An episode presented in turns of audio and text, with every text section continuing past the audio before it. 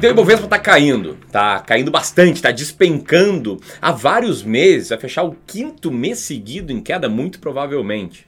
Enquanto isso, na renda fixa, o que a gente está vendo são títulos públicos e privados oferecendo taxas melhores.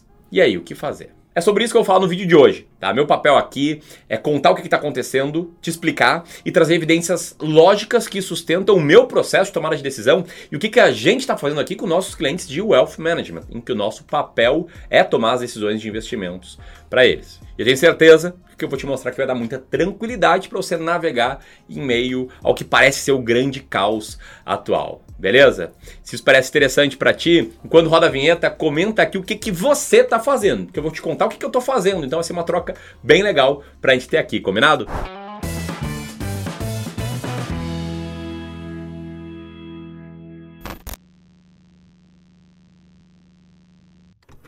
Então, se você investe na bolsa, parte ou muito do seu patrimônio, você certamente deve ter se assustado com esse tipo de manchete. Dólar sobe a 3,67% e bolsa despenca pelo quarto mês seguido. E Bovespa cai mais 2% na sessão e tem pior mês do ano. O que esperar da bolsa para os próximos meses? Bolsa despenca de novo por incertezas fiscais, dólar se fortalece no país e no exterior. Ou Ibovespa cai 19% em dólar no ano e tem pior desempenho entre os principais índices do mundo em meio a riscos fiscais. O investidor está assistindo esse vídeo agora, está gostando dele, vai sentar o dedo no like e ajudar o Clube do Valor a chegar a mais e mais pessoas com esse conteúdo muito rico. Brincadeiras à parte, vamos lá. Bom, o fato é, nesse curto prazo, a bolsa está caindo 21% mais ou menos do ponto máximo ao ponto mínimo, saindo ali de 130 mil pontos para a região de 102, 103, 104 mil pontos. Isso assusta muitas pessoas, de verdade, e eu entendo muito bem como se assustar com esse tipo de coisa. O fato é que recentemente, aqui na nossa relação com centenas de clientes de wealth management, a gente tem percebido né, que isso está atrapalhando muitas pessoas, está incomodando elas. Muitas pessoas na dúvida, né? Pô, a renda variável tá caindo, a perspectiva é ruim, o governo tá dando um monte de pataquada, tem o risco fiscal, ano que vem tem as eleições. Não faz sentido vender para ir para renda fixa que tá com taxas maiores? Ou até pessoas comparando, a gente tá vendo aí pessoas comparando eventualmente retorno em um mês, né, de uma carteira de renda fixa contra uma carteira de renda variável. E quando eu falo pessoas, eu não falo apenas os nossos clientes. Se for olhar aqui no Google Trends, o termo renda fixa no momento atual tá na máxima. O Google Trends mede percentualmente qual é o interesse das pessoas por isso, e o interesse em renda fixa no percentual está em 100%, enquanto o interesse no termo Bolsa de Valores está numa das mínimas aí dos últimos 12 meses. Por isso, antes de falar o que a gente está fazendo aqui, eu quero mostrar três pensamentos que, para mim, na minha opinião, são pensamentos errados, que podem te fazer não só perder um pouco de dinheiro, como perder muito dinheiro se você manter esses pensamentos e começar a tomar decisões e mais decisões com base nesses pensamentos, beleza? Então presta muita atenção no que eu vou te mostrar aqui, que isso aqui é muito, mas muito importante, tá? Primeiro erro clássico de quem está comparando a carteira com peso e renda variável, com renda fixa nos últimos dois meses, três meses, seis meses, um ano até, é olhar longo prazo no curto prazo. Como assim, Ramiro? Vamos lá, se você tem seu imóvel, se você tem seu apartamento, pode ter certeza que possivelmente nos últimos meses ele também se desvalorizou. Só que isso certamente não te gerou preocupação. Tenho certeza disso. Não gerou preocupação por quê? Porque você não sabe que ele se desvalorizou. Você não abre uma conta numa corretora, coloca lá o meu imóvel 11 e vê a cotação do seu imóvel para baixo, para cima. Você só sabe que ele se desvalorizou se está tentando vender e certamente ou provavelmente não está conseguindo. Por que você não se preocupa com isso? Porque em via de regra, seu imóvel próprio é algo que você enxerga como, sei lá, talvez trocar no longo prazo, se é que pensa em trocar. Então você não fica olhando a cotação dele diariamente. Se você é um empresário ou tem uma clínica, sei lá, de medicina, engenheiro, você não fica olhando também a cotação da sua empresa, porque também é a mesma lógica, você está aqui no jogo do longo prazo. Então se você investe na bolsa e por definição você me acompanha aqui, é dinheiro para o longo prazo, por que olhar em horizontes tão curtos? Agora te liga só o que eu vou te mostrar, tá?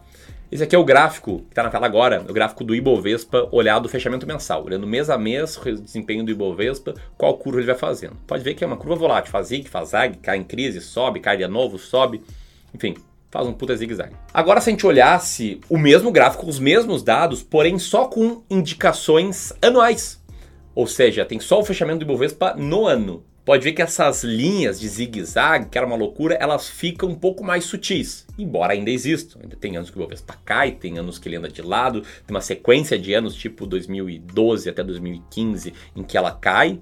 uma coisa fica um pouquinho mais tranquila. Só que olhar uma vez por ano, para quem está no jogo do longo prazo, também não é o ideal. A gente teria que olhar assim, no mínimo dos mínimos, de 3 em 3 anos. O que, que acontece a gente olha de 3 em 3 anos? Opa, a coisa fica um pouquinho mais suave. Ainda assim, tem momentos ruins, tem altos e baixos, mas a curva é bem mais suave. E se a gente olhar no fechamento de 6 em 6 anos, cara, olha como é que fica a linha. Muito parecido certamente com a percepção que você deve ter, sei lá, da valorização, da variação do seu próprio imóvel é uma tendência de alta. É isso que a bolsa traz, um potencial de valorização no longo prazo. E olha que eu estou trabalhando com dados do Ibovespa, tá? Que é um índice que no passado estava repleto de empresas ruins, a forma de colocar empresas para dentro da composição da carteira era ruim e certamente desempenhou pior que a maioria dos bons fundos no Brasil ou que boas estratégias de investimento em ações. Beleza? Então esse aqui é o primeiro erro. Eu tenho o segundo erro, que é não compreender efetivamente o que, que é renda variável e o que, que você pode esperar de renda variável. Quando eu falo sobre não entender o que, que é renda variável,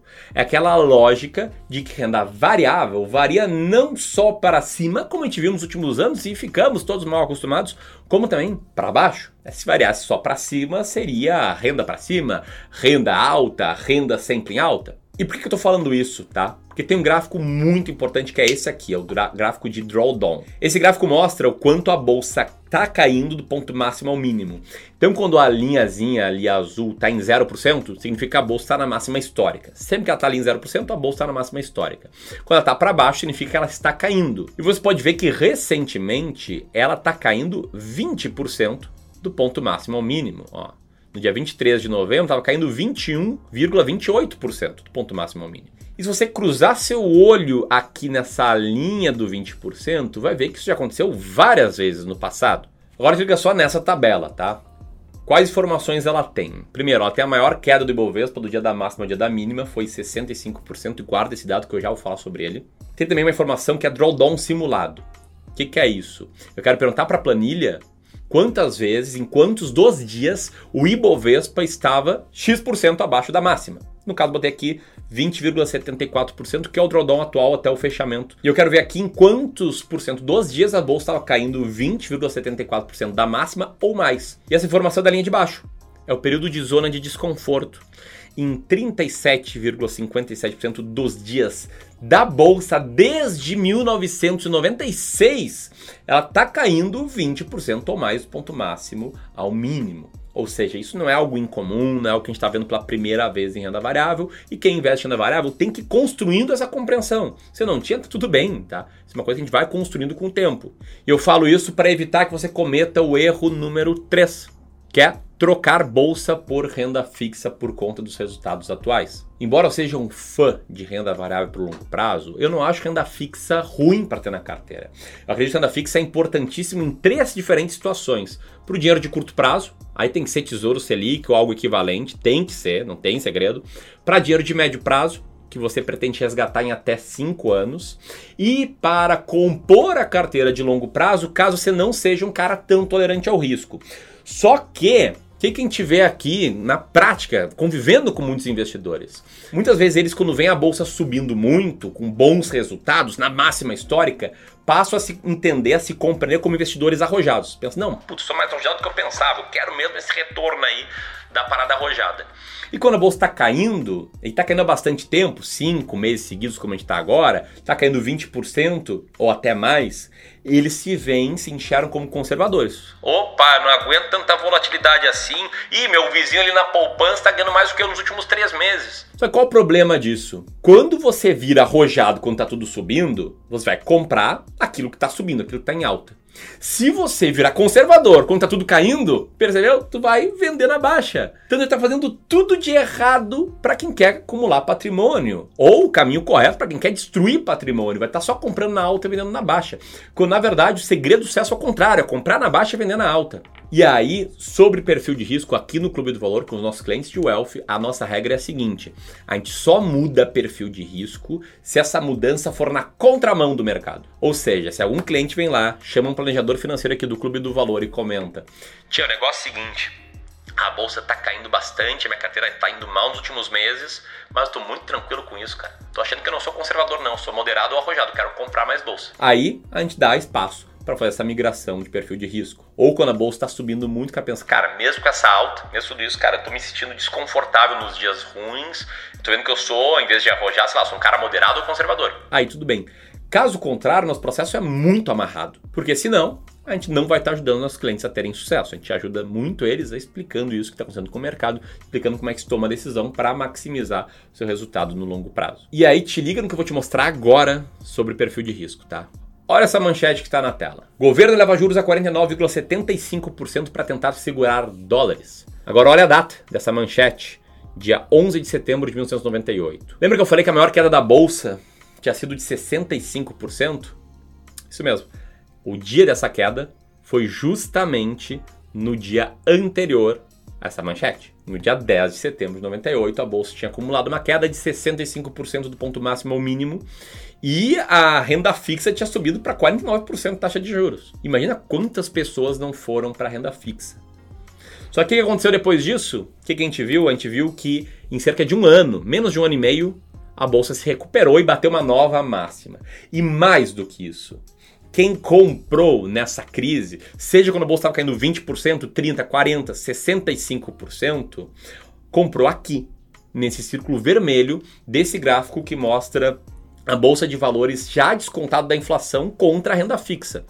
E pode ver que nesse círculo, vermelho tem um momento ali em que a renda fixa, a linha amarela, está empatando né, com a bolsa de valores. Ela vinha perdendo lá desde os anos 70, aí passou a empatar porque a bolsa caiu muito. E olha o que, que aconteceu depois, cara. É isso que acontece no longo prazo, isso que tende a acontecer no longo prazo. Então toma muito, mas muito cuidado se você está pensando em mudar o seu perfil de risco para ser mais conservador agora e querer sair da bolsa para ir para renda fixa. E aí se você pense, pô, mas Camilo, a renda fixa está pagando mais. E sim, de fato ela está pagando mais. Mas já deu uma olhada no desempenho dos títulos públicos pré-fixados e atrelados à inflação? Cara, eles caíram também. Te liga só na cotação do Tesouro pré-fixado com vencimento em 2024. No último ano, caiu de 810 reais para 750. Agora te liga na cotação do Tesouro PCA+, com vencimento 2035. Olha o que aconteceu ali de janeiro para agora. Despencou também. E por que, que esses títulos estão despencando? Porque a taxa está aumentando. Os juros futuros, que não é o Tesouro Selic, tá? não é a taxa Selic, a expectativa de juros para o futuro está mais alta. E isso também bateu em títulos de renda fixa. Que é por isso que estão tendo tantas ofertas agora, oferecendo pagamento maior. Ou seja, uma carteira diversificada entre ações brasileiras, renda fixa pré-fixada e atrelada à inflação, também está caindo. Isso nos leva ao último ponto aqui. Pô, então será que é hora de comprar a bolsa de valores, Ramiro? Pô, eu fiquei empolgado aí te ouvindo, pareceu legal, foi bom. E a resposta é que não, não é hora de comprar a bolsa necessariamente. Tá? Só é hora de comprar a bolsa de valores se você cumprir os requisitos que eu vou te citar agora, que é primeiro, ter um prazo longo, colocar dinheiro de longo prazo para resgatar daqui mais de 5 anos, prioritariamente 10, 15 anos para frente para mais. Só faria sentido comprar bolsa agora se você fizer isso com uma boa diversificação. E aqui eu preciso falar da estratégia Bull Bear de investimentos. O que é a estratégia Bull Bear? É como a gente diversifica investimentos em ações. A gente diversifica dividindo metade em ações brasileiras, metade em ações norte-americanas. Então, se tivesse, sei lá, começado a investir 100 mil reais na bolsa em julho desse ano, quando a bolsa estava na máxima, teria dividido metade em ações brasileiras, metade em ações norte-americanas, sua carteira ficaria assim. Beleza. O que, que aconteceu de lá para cá? Bova 11, um ETF que replica o Ibovespa, está caindo 20,91%. Tá vendo aqui, né? Enquanto isso, de lá para cá, o ETF que replica o mercado de ações norte-americanos dolarizado está subindo 23%. Então, nesse caso, se você tivesse diversificado a sua carteira dessa forma, hoje você teria 1,15% a mais do que no início e teria um peso bem maior em ações norte-americanas. Sua carteira estaria mais ou menos assim. O resultado de 1% de alta não é um resultado brilhante, mas protegeu bem o seu capital num período muito ruim para o Brasil, concorda? Então, além de ter o jogo de longo prazo, tem que estar tá bem diversificado. Depois, você tem que ter expectativas alinhadas, tem que entender o que, que pode e vai acontecer em termos de queda ao longo do caminho. Eu te mostrei muito aqui ao longo desse vídeo. E também esperar o que, que pode acontecer para o longo prazo, que é um potencial de alta interessante. Chega nesse gráfico. Esse gráfico mostra o desempenho do IBRX, linha amarela, contra o desempenho de uma carteira de ações baratas, linha verde, e uma carteira de ações caras, linha vermelha. Pode ver que no longo prazo o IBRX vai bem e as ações baratas vão melhores ainda. Então, se investindo com uma estratégia boa, a sua tendência pode ser boa também. Ano passado não é garantia de retorno futuro, mas tem muito penso, tem muita lógica por trás dessa estratégia. E por fim, o último ponto é entender o seu perfil de risco. Tá? Nem todo mundo tem o mesmo perfil, duas pessoas não são iguais de jeito nenhum. E sim, renda fixa é menos arriscado do que renda variável. Só que mudar o perfil porque a tua carteira está caindo e perceber que agora você não é mais arrojado, é conservador, é uma das maiores cagadas que tu pode fazer. É o ciclo do cara que compra na alta e vende na baixa. Eu realmente não recomendo que você mude o seu perfil na contramão do mercado, tá? De forma alguma. Mas recomendo sim que use esse caso para te entender melhor e eventualmente amadurecendo os seus pensamentos de qual é o seu perfil de investidor de fato. E para a maioria dos perfis, para o cara conservador, para o cara moderado, até mesmo para o cara arrojado, questão do cara super arrojado, que daí eu iria para 100% renda variável, faz sentido ter renda fixa na carteira. Só não faz sentido migrar nesse momento, entendeu? E você entende que o seu perfil de fato é moderado, é conservador, já tem renda fixa na carteira e quer ter noção melhor de como tomar suas decisões para reduzir risco, aí não posso deixar de te avisar que a gente tem uma novidade bem legal sobre isso aqui no Clube do Valor, beleza? Não é para quem está querendo migrar de perfil, é para quem já tem posição em renda fixa, que ter mais segurança agora na hora de tomar as decisões, agora que de fato as taxas também estão maiores. Vou apertar aqui, tá no link para essa oportunidade de você conhecer que eu tenho certeza pode fazer muito sentido, em especial se você já é aluno do Clube do Valor, sabe como a gente é sério na entrega, sabe como a gente leva aqui tudo muito a sério. Combinado? Então se você gostou desse vídeo, compartilhe com mais e mais pessoas. Um grande abraço e até mais.